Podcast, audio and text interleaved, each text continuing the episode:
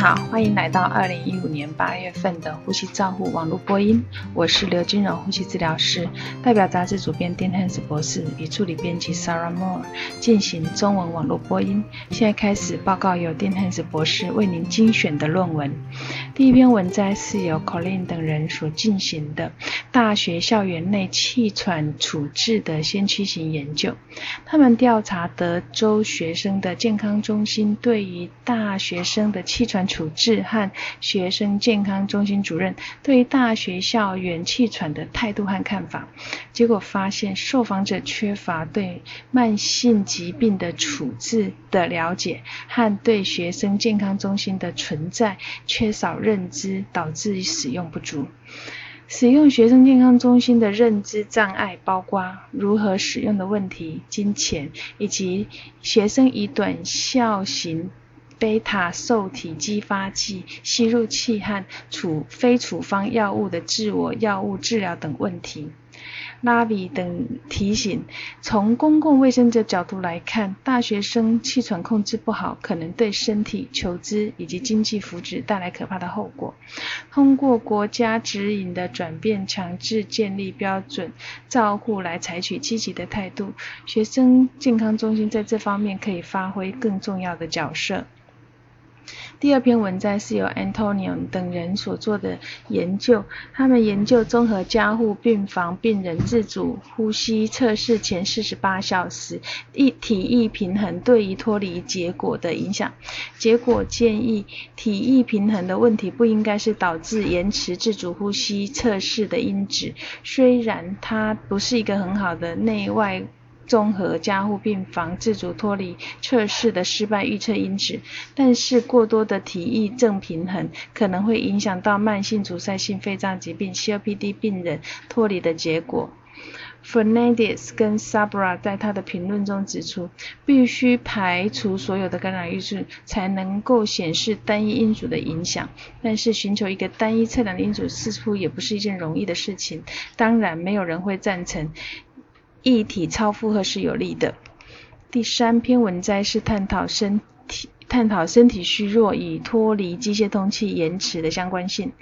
本文是由 Cultural 等人所做的评估，他们使用握力的强度作为评估呼吸器脱离预测因子的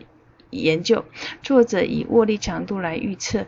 机械通气病人的困难脱离，而不是拔管的失败的因素。当握力强度是属于肌肉无力的病人时，他的脱离机械通气的时间和住在加护病房的时间明显都比较长。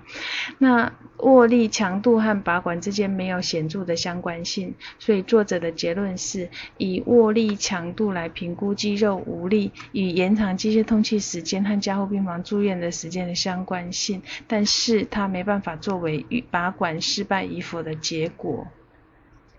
第四篇文摘是由 Tripathy 等人所做的研究，他们呃针对综合加小儿加护病房 PICU 的二十床病人进行十二个月份的计划性和非计划性拔管失败的改善计划。经过针呃针对性的介入措施之后，PICU 非计划性拔管事件从每一百人日数的三点六天降到二点六。诶，三点六件降到二点六件。他们发现，在处置气管插管的病人和防止意外灾害上面的特定政策的镇静和脱离是非常有帮忙的。第五篇文摘是探讨气管内管气囊充气压力的议题，由 Ro Rozicki 等人所做的研究。他们进行三种气管内管在模拟呃的模拟型。模拟模型下面的进行气囊下漏气测试的气囊压力测试，目前推荐气囊充气压力为二十到三十公分水柱。作者比较一种比较新的拟真生物型气管内管模型下进行气管内的设计气囊下漏气测试和压气囊压力从五到二十五的范围泄漏性的功机能测试，用来评估气囊和抽吸的性能。能，结果发现每一种气管内管的设计，气囊和气气囊与气管密合度的压力都比推荐的压力还要来得低。第六篇文摘是由 Donesky 等人所做的研究，它的目的是在评估非研究产生的临床数据作为长期复肺复原计划结果的可行性之纵向描述型研究。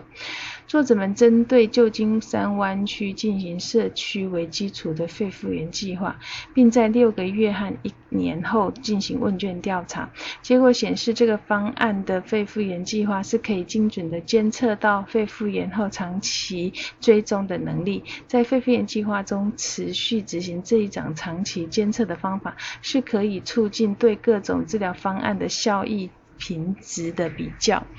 第七篇文摘是由文华等人所做的，针对慢性阻塞性肺脏疾病接受阻力训练影响的系统性回顾和整合分析的研究。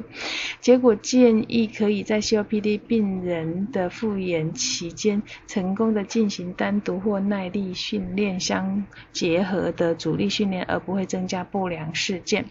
第八篇文摘是探讨自我管理日记的议题，虽然。以网络为平台的治疗日记是大家认可作为自我管理的工具，但是病人使用或不使用自我管理日记，在认知行为上面使用不使用的原因仍然不是非常的清楚。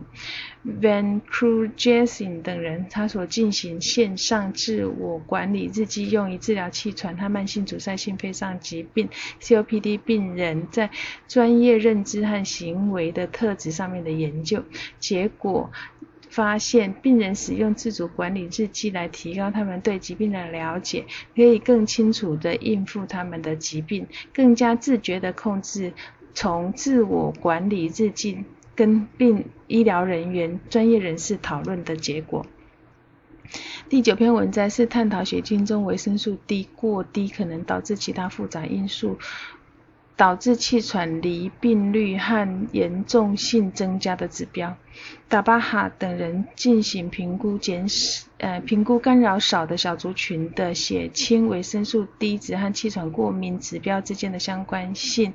结果发结果从七十一位气喘儿童里面，没有出现维生素 D 血清值和气道反应的程度、气喘发炎、过敏之间有相关性。维生素 D 值。和气喘过气喘过敏之间的相关性仍需要做进一步的厘清。第十篇文章是由阿曼纳库等人所做的研究，他们去探索成年囊性纤维化病人在稳定工作量以次大心肺测量测试的氧。动力学和疾病严重度之间的关系，他们发现，在男性纤维化成人的恒定工作量以及次大肺心肺运动测试氧动力学和。疾病的严重度之间有显著的延长之间的关系，因此次大心肺运动该被视为严严重囊性纤维化病人心肺运动耐力的理想选择。第十一篇文摘是探讨 Xbox Kinect，就是一种手诶一种用语音手势控制的游戏，来作为囊性纤维化病人运动介入设备。啊的议题，但是 S bus 在目前并没有标准的模式和标准模式做过比较，因此萨拉尼尼等人就进行这种呃交叉设计，将受试者随机分配到 X。Kinect Box、Xbox Kinect 和传统固定周期性的运动介入之间成效的比较，结果发现最大心率相似，但是固定周期更加频繁。的呃能够达到心率的目标值，Xbox 比较不容易引起呼吸困难和疲劳的现象，它比传统的呃比传统固定固定式的运动周周期式的运动还有趣，受试者比较喜欢 Xbox，因为它比较有互动性。那 Xbox 目前已被用在年轻的诶男性纤维化病人作为一个介入运动介入的一个设备，但是它仍需要比较长时间的研究。第十二篇文章是由关等人所评估发炎反应、肺功能检查和生活品质与支气管扩张恶化之间的关系。结果发现，支气管恶化、支气管扩张恶化的特点是发炎反应增加，生活品质和肺功能较差，但是没有增加细菌的密度。这个结果应用可能和没有潜在性的致病菌的病人之间的，呃，用在比较相对稳定的病人。这个月我们还发表了呃气雾治疗设备和病人安全议题与机械通气变异性回顾性的文摘，与肺单肺通气诱发肺复张的水肿，气喘时发作的皮下气肿以及。肺部呈现鳞状细胞癌合并顽固性癫痫，从呃重症癫痫的。病人相关的案例。以上是二零一五年八月份的《呼吸照护期刊》网中文网络播音，由中国医药大学呼吸治疗系刘金荣呼吸治疗师翻译，朱嘉诚呼吸治疗师的修稿与审稿。如果你想进一步的了解原文的内容或过去的议题，请上美国呼吸照护期刊网站。你也可以借由网络的订阅，自动收发未来的播音议题。谢谢您的参与，再见。